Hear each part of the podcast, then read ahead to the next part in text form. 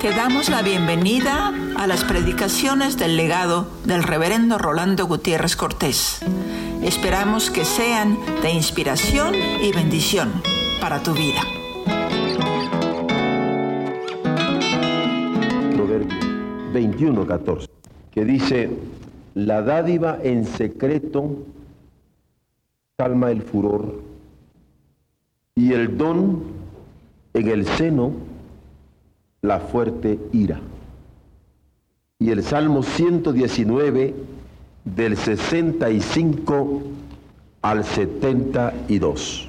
Bien has hecho con tu siervo, oh Jehová, conforme a tu palabra. Enséñame buen sentido y sabiduría, porque tus mandamientos he creído. Antes que fuera yo humillado, descarriado andaba, mas ahora guardo tu palabra. Bueno eres tú y bienhechor. Enséñame tus estatutos. Hay un presupuesto que quisiera ofrecer primero para considerar el pasaje de la palabra del Señor en esta mañana. Nosotros creemos en un Dios que se ha revelado a través de la palabra. Concretamente, aún nuestra iglesia lleva el nombre de Oreb, que fue el monte en donde Dios reveló su palabra a Moisés, donde le dio los diez mandamientos escritos en tablas de piedra.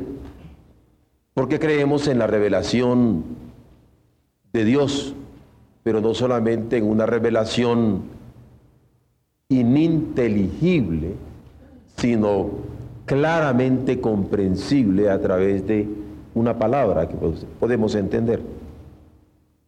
También, además de la palabra hablada de Dios, creemos en una palabra escrita de Dios. La Biblia es palabra escrita a través de la cual Dios se revela. La tenemos como nuestra norma de fe, nuestra norma de conducta, nuestro modelo, nuestro guía, nuestro paradigma, la palabra. En el caso de nuestra convención lo tenemos como nuestro primer artículo de fe, incluso. Ahí se articula nuestra fe. Pero también nosotros creemos en que Dios se ha revelado en carne, porque el verbo se hizo carne. Y no solamente ha sido a nivel oral o a nivel escrito, sino también que habiendo hablado a nuestros padres por los profetas, en los porteros días nos ha hablado por el Hijo, a quien ha constituido heredero de todo. Aquí mismo en nuestra iglesia también, desde que entran encuentran una cruz vacía, porque el que se hizo carne y murió, resucitó, y esté en los cielos intercediendo por nosotros.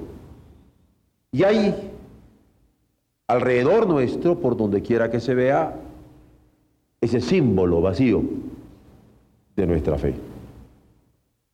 Porque nuestra fe está llena de esa seguridad de que el mismo que ascendió a los cielos, ese mismo vendrá.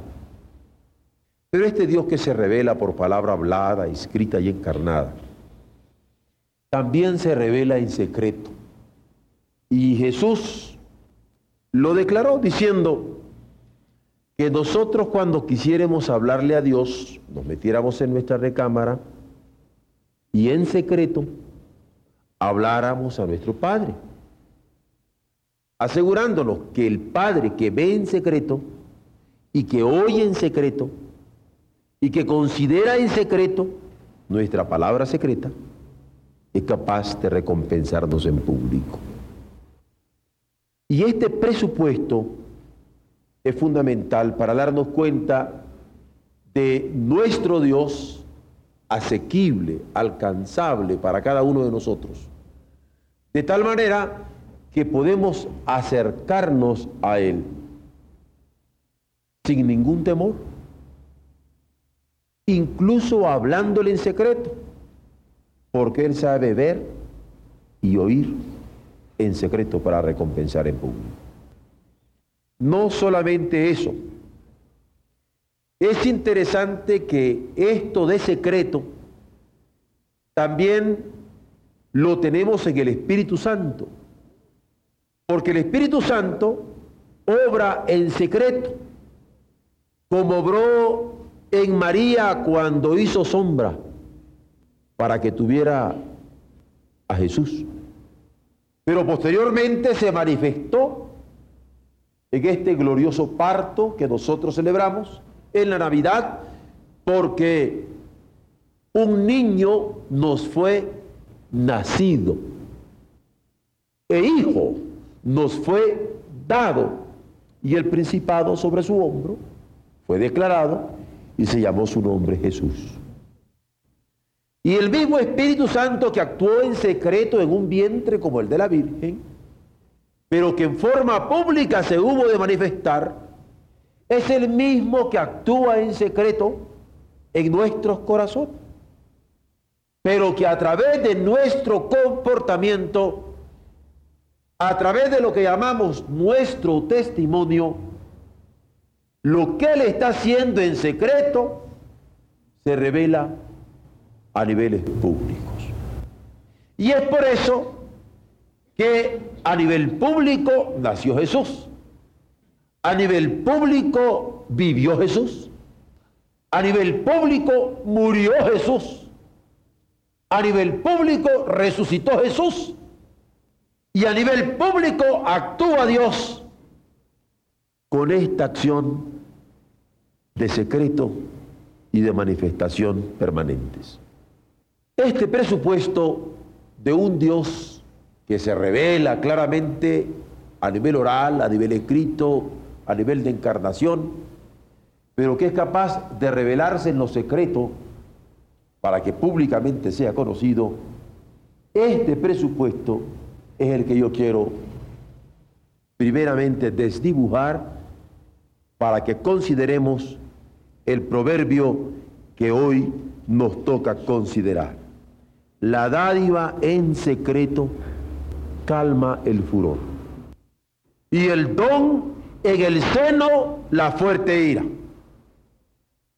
Porque quisiera que desde ahora tuviéramos también la perspectiva teológica que en este verso se tiene. Porque si ustedes lo ven claramente, la dádiva que dio en secreto Jesús en el seno de María calmó el furor de las fuerzas satánicas.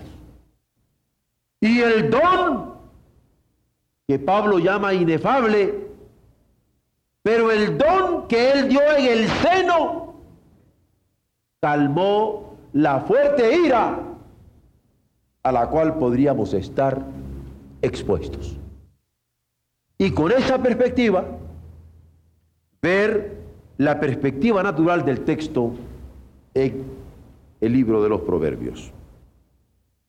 ¿Qué es una dádiva en secreto? No es más que algo contrario a la ostentación. Se da en secreto porque uno no quiere ostentaciones. ¿Qué es una dádiva en secreto? No es sino algo contrario a la soberbia, donde nosotros no solamente queremos ostentar lo que damos, sino alimentar nuestro egoísmo personal. Se da en secreto. Y esta dádiva en secreto suele ser propia, apropiada, cuando es oportuna esta dádiva en secreto suele ser propia cuando es prudente. Esta dádiva en secreto suele ser propia cuando no solamente es oportuna y prudente, sino también generosa. Un pequeño paréntesis dedicado a los esposos. Espero que me abracen a la salida. El Señor les dice que una mujer debe ser de parte de su marido amada, y no solamente amada, sino obsequiada. en buen mexicano es que no se conforme solamente que ahí te doy el gasto, porque a lo mejor es como la canción aquella de, ahí te dejo esos dos pesos, pagas la renta, el teléfono y la luz, porque ahora ya los pesos no cuentan mucho. ¿Ah? Bueno, la dádiva en secreto tiene que ser oportuna, tiene que ser prudente, tiene que ser generosa. Tiene que ser generosa. Así lo ha hecho Dios con nosotros. Y de la misma manera estamos llamados a cumplirlo con nuestros prójimos. Dios ha sido generoso con nosotros. Nosotros hemos de ser generosos con el prójimo. Lo que de gracia recibimos, también de gracia hemos de darlo. Es cuando se vive en esta dimensión que la paz reina. Porque el egoísmo ya no es más. Es cuando vives en esta dimensión que la tranquilidad reina y el pudor en nuestras relaciones son salvaguardadas. ¿Por qué menciono el pudor? Porque la dádiva secreta es pudorosa, no abochorna. Y qué hermoso cuando nosotros tenemos esta conciencia del pudor. Y no queremos ser el bochorno de nadie. La dádiva en secreto es oportuna. Porque para un bochorno sofocante se requiere una solución oportuna. Si hay exceso de calor, una situación refrescante. Si hay una ofensa que ha calado, el apoyo de una presencia firme. Ese apoyo de presencia, ese apoyo de presencia firme, es dádiva en secreto. Porque hay todo un secreto escondido en el apoyo de presencia firme. Y si se trata de una vergüenza que ha humillado moralmente a alguien, lo mejor es seguir ofreciendo una amistad indeclinable. Porque qué bueno cuando a uno lo quieren cuando todas las cosas están bien. Yo me he escuchado esa tremenda dimensión cuando la gente repite con un fervor extraordinario, con Cristo estoy juntamente crucificado y vivo yo no ya yo, mas vive Cristo en mí. Mas lo que ahora vivo en la carne, lo vivo en la fe del Hijo de Dios, que me amó y se entregó a sí mismo por mí. Y realmente me conmueve porque es uno de los versículos de hondura, anchura, altura, profundidad, teológicas casi insondables. Digo casi porque Dios se ha puesto al alcance nuestro en Jesucristo. Por eso no puedo decir que no es sondeable. Ahí está. Pero cuando yo oigo repetir eso y defenderlo, pero estar dispuesto a compartirlo con hermanos que me honran, pero no con los que me deshonran, la cosa cambia. ¿Saben por qué? Porque cuando Cristo estaba crucificado, no estaba crucificado por los que lo amaban, no estaba crucificado por los que lo apreciaban. No estaba crucificado por los mejores ciudadanos. No.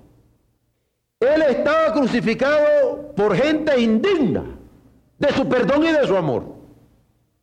Inmerecedora de su perdón y de su amor. Sin embargo, él dijo, Padre, perdónalo porque no sabe lo que hace y muere intercediendo y amándoles. De modo que cuando se dice Gálatas 2.20, con Cristo estoy juntamente crucificado, estar juntamente crucificado por Él, es estar dispuesto a tender la mano de gracia en favor del que la necesita. Quien necesita la gracia es quien extiende gracia o está en problema. Es incongruencia que nosotros pretendamos fraternidad cuando ponemos condiciones para ofrecerla. Esta es la dádiva que Dios quiere que nosotros ofrezcamos. Que no por ser secreta es menos real.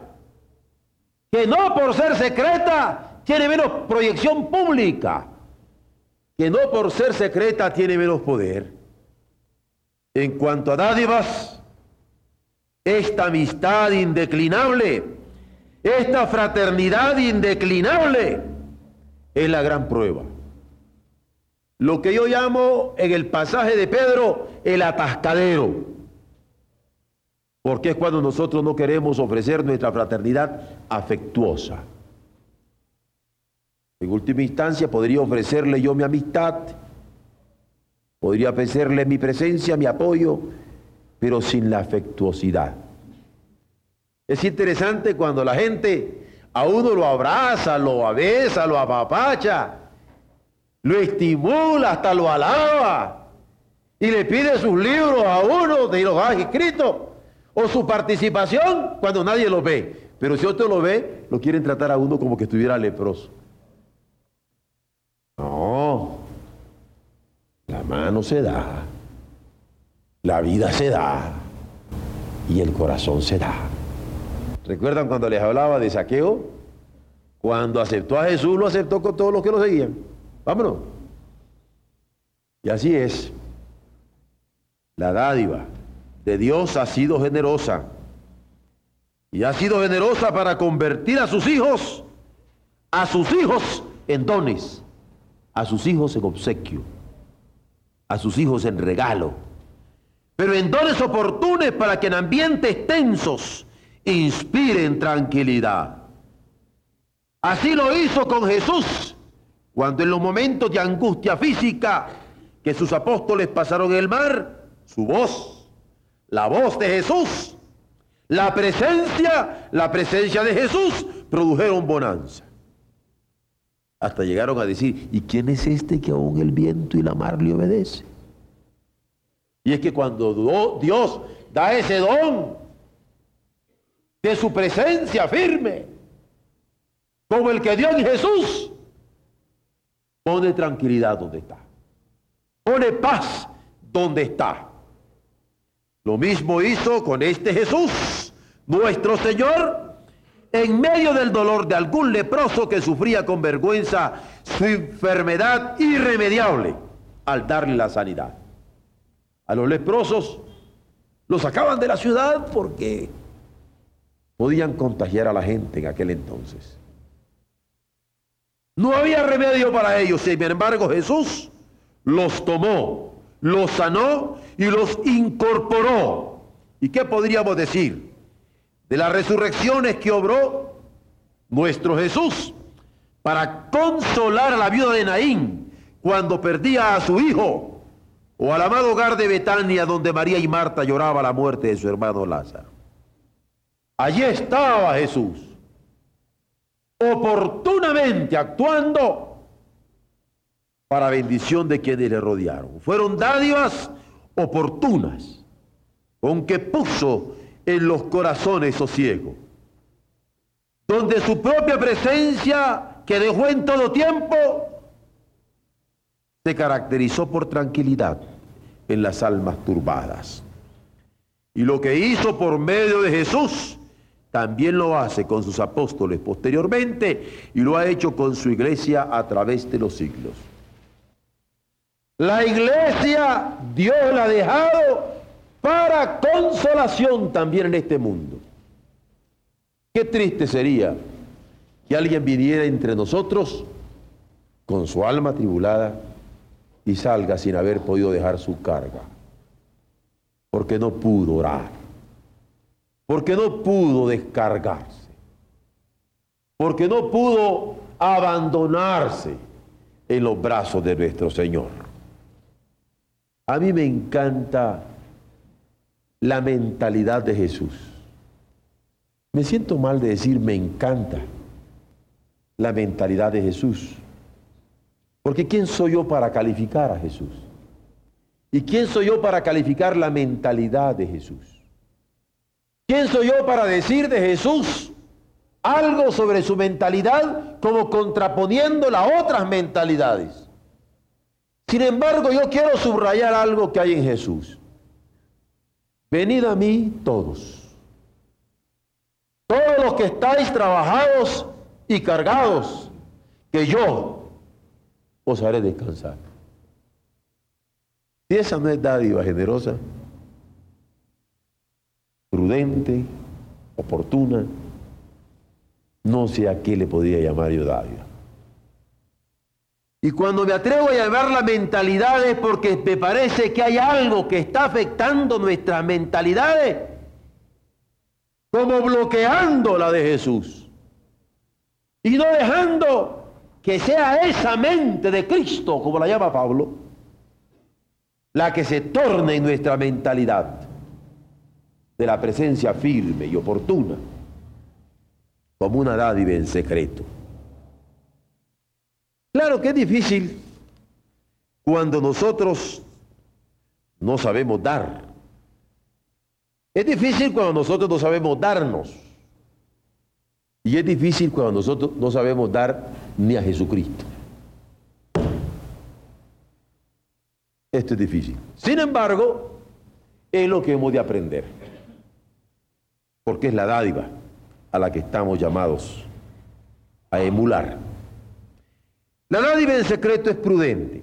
Y aquí prudencia equivale a recato, a discreción, a que no sepa la mano derecha lo que hace la mano izquierda, a entender la palabra de Jesús cuando dijo que el Padre que ve en secreto es capaz de recompensar en público. David lo confesó. David el rey. David el adúltero. David el homicida.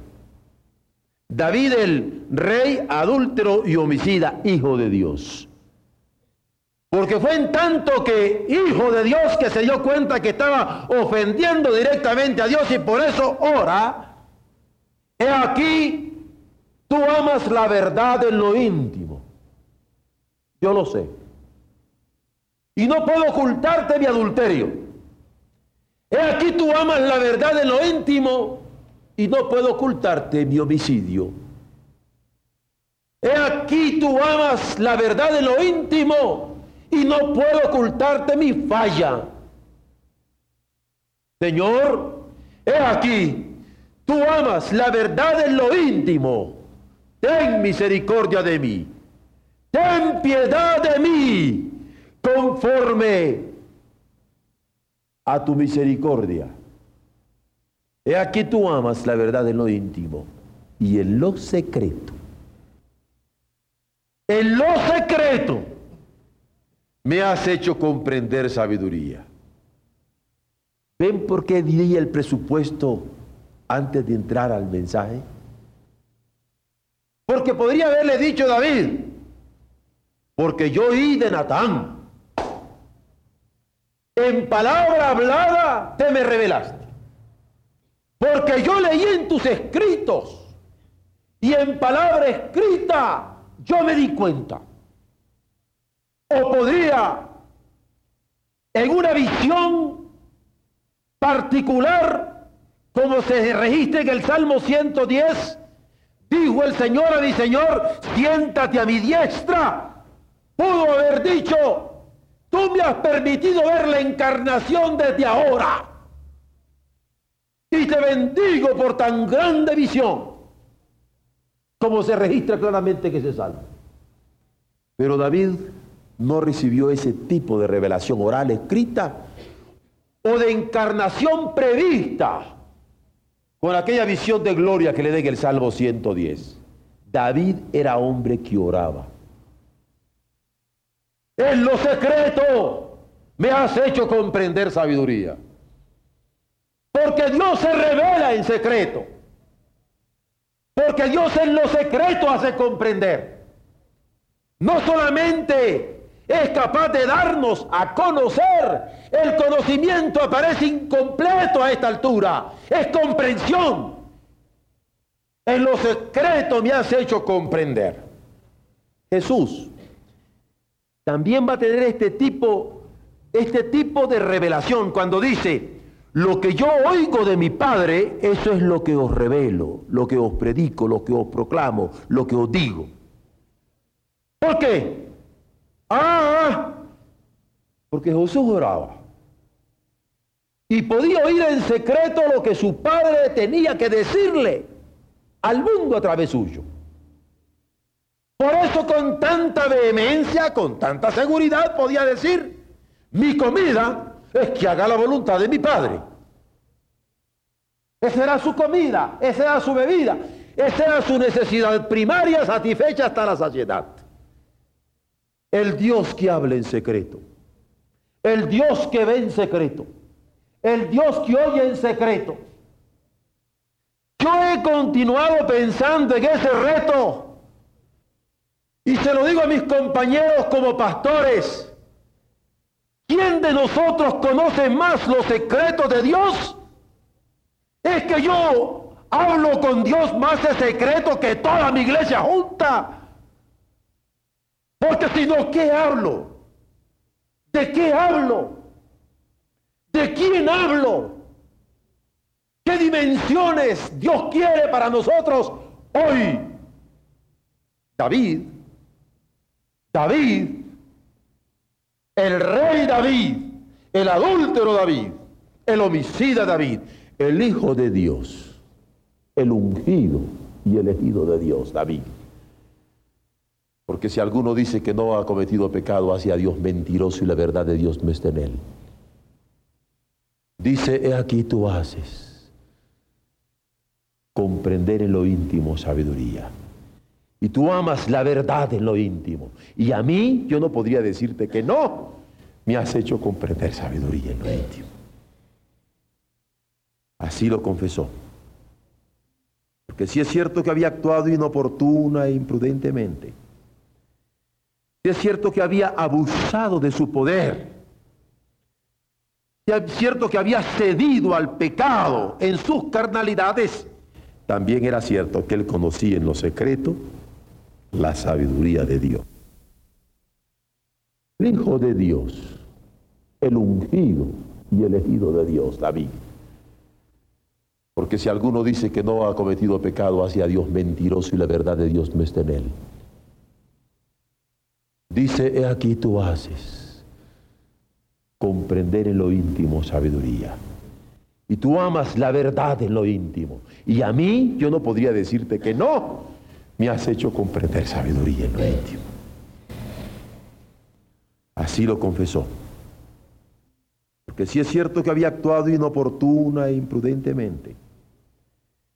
Si es cierto que había abusado de su poder.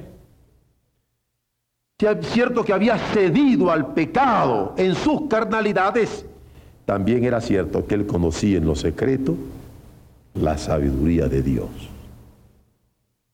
No les dé envidia. A mí me llama la atención cuando Pablo dice, codiciad los mejores dones. Esa palabra es fuerte en todo el Antiguo Testamento, la codicia. Y Pablo la usa en relación a estos dones de la sabiduría del Señor.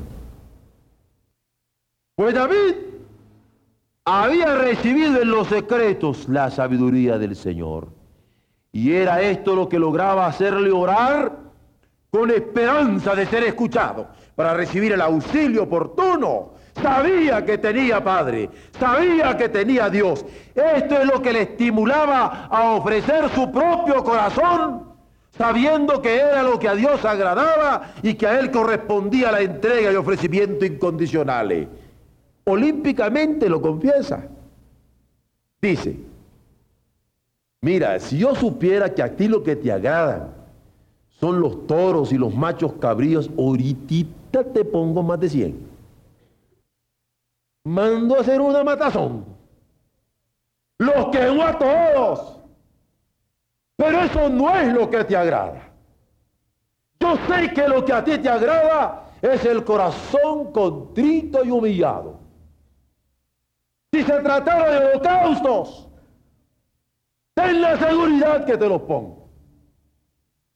Y es que Dios le había hecho comprender en lo secreto la sabiduría. ¿Quién como David para conocer los efectos de una furia como la que había sufrido de parte de Saúl? De la ira que en varias ocasiones había provocado en muchos de sus súbditos. Sin embargo, él conocía que su Dios amaba la verdad. Amaba la verdad en lo íntimo y con delicadeza le ofrece su confesión, que podía conmover a Dios sin abochornarlo. No quiere comprar a Dios, le ofrece el corazón, que podía provocarlo a misericordia y no a descargar su vida a causa del pecado que había cometido contra él. Cuando la dádiva es en secreto, cuando el ofrecimiento es en secreto, cuando lo ofrendes en secreto, cuando esta dádiva, ofrecimiento y ofrenda es oportuna y prudente, procurando la buena correspondencia con quienes se debe convivir, qué mejor que buscar la buena correspondencia con Dios, con quien hemos de vivir todos los días, más aún en el seno de nuestra familia. Porque a veces podríamos hacer un regalo con alguien que lo vemos una vez cada cinco años, o alguien que nos hizo un favor una vez en la vida. Y yo creo que está bien, hasta los perros mueven la, la cola cuando le dan un hueso. Sería terrible no ser agradecidos. Bueno, no llegar ni a perro, pues. Esto es cinismo. Pero con Dios que me las tengo que ver todos los días. Con Dios ante quien tengo que rendir cuenta todos los días. Con Dios de quien recibo todos los días. Vale la pena considerar este encuentro secreto cotidiano. Por eso la oración es prudente cuando atiende a no ofender a Dios. La oración es prudente cuando no quiere reñir contra su voluntad. La oración es prudente cuando no quiere pelear con Dios para cumplir su designio. Hace tanta falta orar con la guardia baja. Esa es una expresión de boxeo, yo sé que tal vez no muchos lo entienden. Pero cuando uno está boxeando, uno puede estar en guardia cuando se pone en determinada posición de los puños para defender y sacarse algunos golpes. Con Dios no se puede ir a boxear. Hay que ir con la guardia baja y lo que Él quiera hacer. En eso María, la Virgen de Nazaret, es admirable porque estando a merced de la burla de todo el mundo, del escarnio de todos sus conocidos, teniendo algo que ella no había pedido, pero conociendo que era la voluntad de Dios, le dijo estas palabras a la letra, hágase en mí conforme a tu palabra. He aquí tu sierva. ¿Y cómo hace falta orar? Porque es en la oración que se logran estos ajustes necesarios para que vuelva la quietud al alma. Nuestros ojos puedan mirar el arco iris de parte de Dios. Para que nosotros podamos sentir el peso que pone sobre nuestro corazón para servirle en el lugar donde nos ha puesto con alegría para celebrar en forma íntima el gozo que nos produce el sabernos objeto de su amor en cada pan que nos comemos y objeto de su perdón en cada ofensa que le conferimos. Él ama la verdad. Él ama la verdad en lo íntimo y en lo secreto. Hace comprender sabiduría.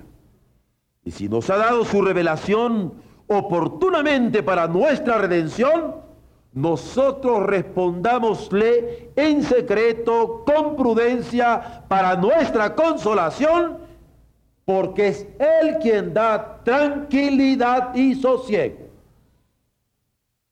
Pero necesitamos, tanto en la tranquilidad y el sosiego, la fortaleza de su espíritu. Para que nuestra tranquilidad no sea de inconsciencia, sino de consolación espiritual, para que nuestra paz no sea ausencia de lucha y de posturas firmes, sino de apoyo de su gracia. La dádiva en secreta, en secreto es entonces oportuna, pero es prudente. Además, es generosa. Si hablamos de la dádiva de Dios, esas dádivas que da en secreto, hablamos de oportunas que hemos visto en forma externa en las acciones suyas a través de la historia. Pero también podemos distinguir las que lo íntimo nos permite para tener sabiduría y acercarnos ante Él con regocijo y no con miedo, en alabanza y no con temblor de espanto. La dádiva en secreto, que es oportuna y prudente, va a desembocar en generosidad. Podemos andar en paz, porque su paz es la que gobierna nuestros corazones. Podemos ofrecer pan, porque su prudencia nos cobija. Podemos vivir en paz, porque la paz y el pan son causa de la quietud pública. Si supieran esto los gobiernos, que con pan y con paz hay quietud pública, otro gallo nos cantara, porque ahora están cantando hasta cañones, ¿no? No solamente gallos. El pan y la paz son causa de quietud pública, porque esto evita riñas familiares o desazones comunitarias. Podemos experimentar toda esta fórmula política al considerar todo el tiempo que estemos puestos para ejercer alguna responsabilidad comunitaria que el Señor nos haya encomendado. Hay que estar en paz con Dios, ser pacificadores. Ir siempre en paz, sin ánimo de reñir para mediar donde las haya, esas riñas, u orar por la paz donde sea necesario. De otra manera, ¿cómo podremos reposar en paz? Si no vivimos en su construcción. Yo puedo reposar lleno si comí, satisfecho si cumplí mis menesteres. Así puedo reposar en paz. Si la paz del Señor gobierna mi vida. Si no, ¿cómo puedo reposar en paz? Si no cultivo las dádivas que el Señor me da en secreto, ni ofrezco en secreto de las dádivas que yo recibo de parte de Él para bien de nosotros. En esto es donde no hay cabida para la soberbia ni para la ostentación.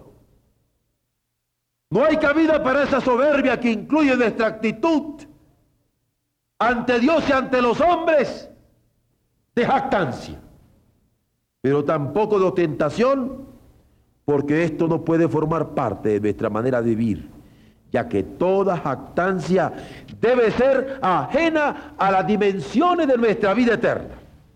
Así se entiende la ley de la siembra y la cosecha. El alma generosa, dice también en Proverbios, será prosperada. Y el que saciare, él también será saciado. Ley de Dios. Ley de siembra y cosecha. Proverbios 11:25. Algo que aprender, algo que vivir, algo que probar. Porque Dios no tiene miedo de que probemos. Probadme ahora en esto si no abro las ventanas de los cielos. Y derramo sobre, sobre vosotros bendición hasta que sobreabunde. ¿O no dice eso Dios? Y acá dice, el alma generosa por mi cuenta corre, que será prosperada. Esta es la promesa de Dios. Y el que saciare, él también será saciado. Y esto hay que entenderlo, porque hay que, alguien podría decir, a mí esto no me llega, yo tengo tanto dinero que podría pasar 100 años sin que me falte nunca nada. Pero no sabe si mañana tiene ahí un manjar y no lo puede probar porque le entró un problemita de páncreas y de diabetes Y le encantan a uno los dulces y no se los puede comer. Y las nievecitas de limón y no se las puede comer. Y las carnitas asadas con su grasita y no las puede ni oler. No puede saciarse. Por eso no hay que jugar con Dios. Ni hay que decir, a mí esto no me toca. Al contrario, tomemos de parte de Dios su palabra, apropiémosla, apropiémosla, asimilémosla y gocémonos en sus promesas. Pero hay algunas lecciones que deben quedar claras en este proverbio. Lo que de gracia recibimos, hemos de dar de gracia. Lo que Dios ha hecho con nosotros, lo hemos de hacer con nuestro prójimo, porque cuando no logra convencernos con palabras, lo hace a través del don en Jesucristo. Nosotros debemos aprender a darnos y a dar. Yo espero que esto quede claro. ¿No es cierto que a veces alguien que nunca nos haría caso a través de la palabra, le damos un regalito y como que lo hacemos reaccionar? Los muchachos tienen sus truquitos, regalan perfume y entonces, y buenos y finos. Entonces la muchacha, aunque no quiera, le va a empezar a echar aquel perfume por, la, por cualquier parte, ¿no? Y entonces cada que se lo echa, ay, qué rico, y se acuerda, Raúl, ay, etcétera, ¿no? Lo que no se gana con palabras, ahí está, en un don,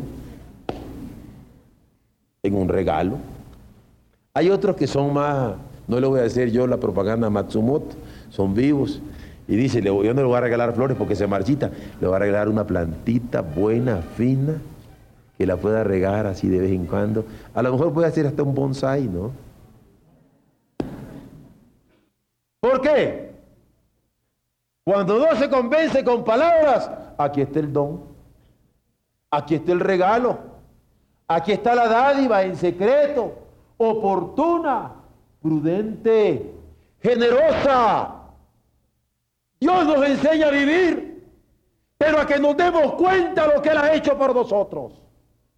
Porque nos ha dado, hemos recibido el don de su gracia en Jesucristo.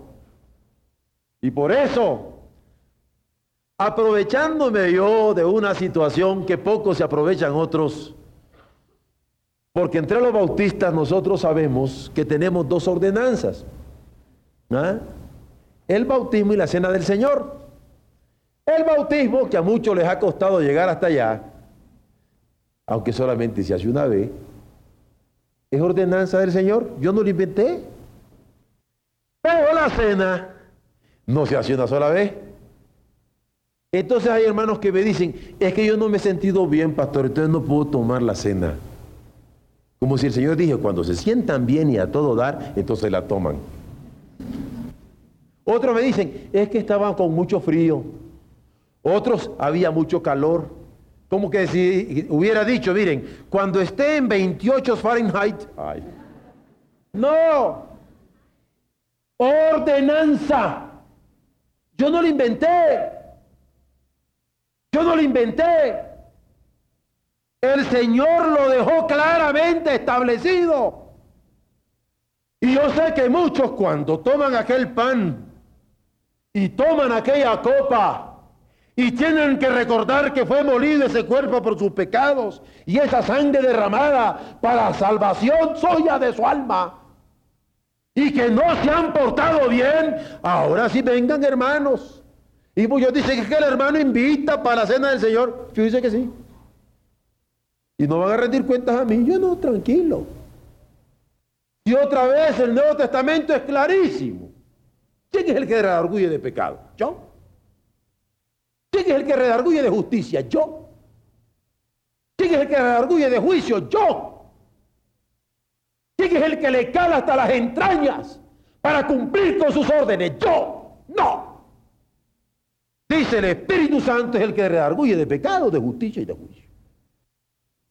No es juego la cena del Señor. Justamente no es juego. No es para que ninguno de nosotros decida sobre ella. Es ordenanza del Señor, no mía.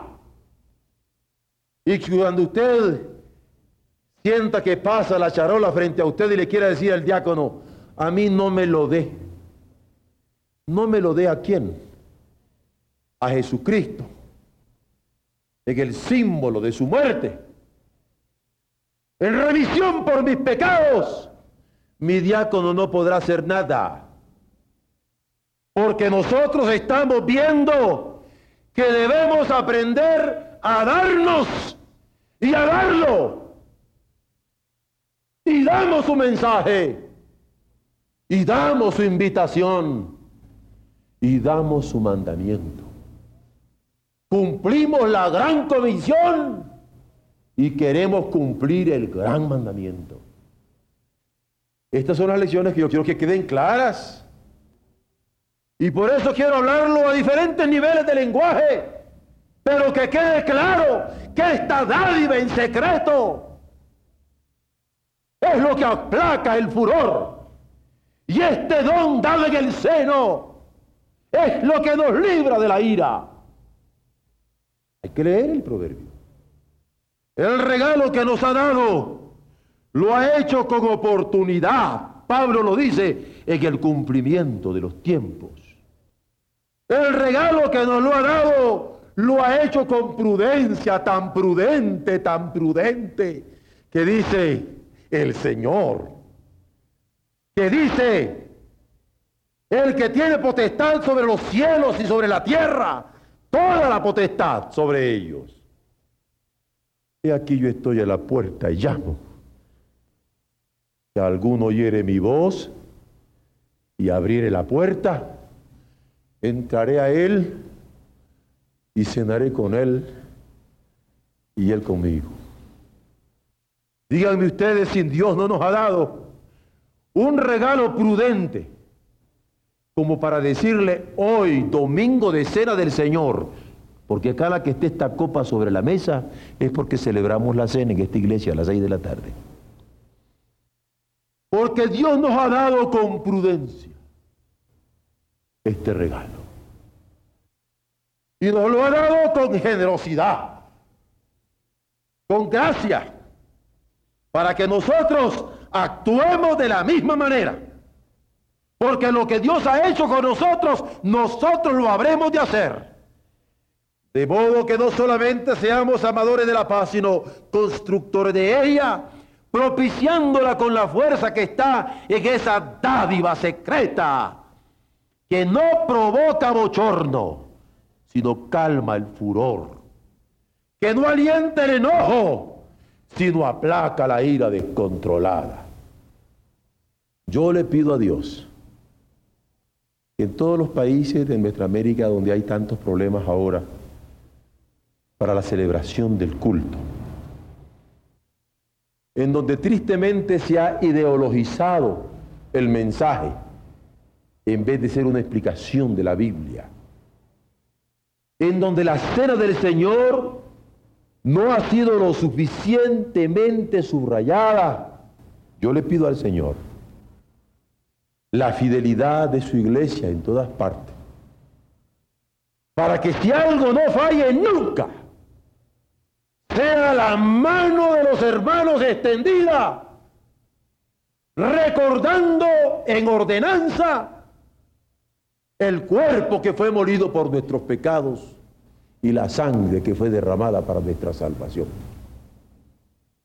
Nosotros no tenemos persecución en México abiertamente en la ciudad.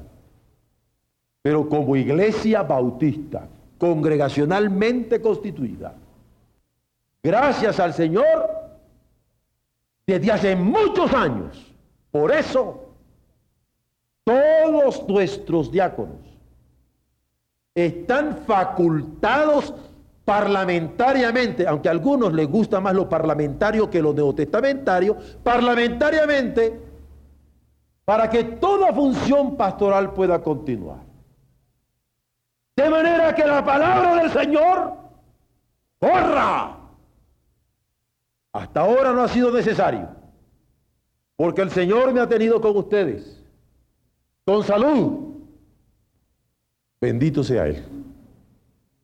Pero hermanos, debemos estar apercibidos, porque el enemigo es como león rugiente, buscando a quien devorar, y especialmente a los hijos del Señor. Oremos para que Dios haga con nosotros conforme a su santa palabra. Como dice el salmo que he leído, ¿qué decía?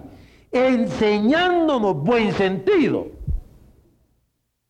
enseñándonos sabiduría al creer, enseñándonos buen sentido y sabiduría al vivir por sus mandamientos, para que a pesar de las humillaciones seamos capaces de ofrecer dádivas generosamente y muy particularmente la gloriosa, inefable dádiva de Jesucristo. Yo no soy nadie para retener el don de Cristo. Lo que de gracia recibí, indignamente recibí, de gracia lo voy a dar en uno de los coros de nuestra iglesia, en el jubileo, pende una amenaza siempre que están conmigo. Ellos la saben. Ustedes cuando vengan conmigo o esté yo donde esté y ustedes estén allí, les he dicho, a cualquier hora, yo les voy a decir que canten, no tengo méritos. Esta es la historia. Tuya es la gloria. Cristo, por gracia me salvó. Porque hermanos, nosotros hemos de dar lo que hemos recibido. ¿Tengo yo algo más que Cristo? ¿Más precioso que Cristo? Como dice ese himno precioso, bello. Tesoro incomparable Jesús, mi amigo fiel refugio del que huye del adversario cruel. Sujeta, compasivo a ti mi corazón, ya que para salvarme sufriste la pasión. Jesús, riqueza mía, amante Salvador. Que con verdad, hermanos, forjemos la paz. Que con bien hacer no solamente acallemos la ignorancia de los hombres, sino que alentemos la tranquilidad y con el regocijo en su ley respetemos el pudor de los hombres, de modo que se cumple en nosotros lo que dice el proverbio. La dádiva en secreto es lo que ha calmado el furor, lo que calma el furor y lo que seguirá calmándolo y nosotros conocemos la dádiva por excelencia. Y el don en el seno es lo que ha calmado la ira, es lo que está calmando la ira y es a lo único que nosotros podemos aspirar. Hay un pasaje en Santiago con el cual quiero terminar. Dice así, juicio sin misericordia se hará con el que actúe sin misericordia. Pero gracias a Dios, el verso no concluye allí, sino que continúa diciendo, mas la misericordia triunfa sobre el juicio. Y yo no quiero aparecer ante mi Dios inerme, de tal manera que su ira por causa de mi pecado caiga sobre mí, sino que cobijado, bañado, ensangrentado, empapado, lavado en la sangre del Hijo, en virtud de su gracia, yo pueda ser acreditado ante Él, justificado ante Él, y como hijo también, porque por fe yo puedo apropiarme de ese sacrificio. Bendito sea nuestro Dios, desde ahora y para siempre. Amén.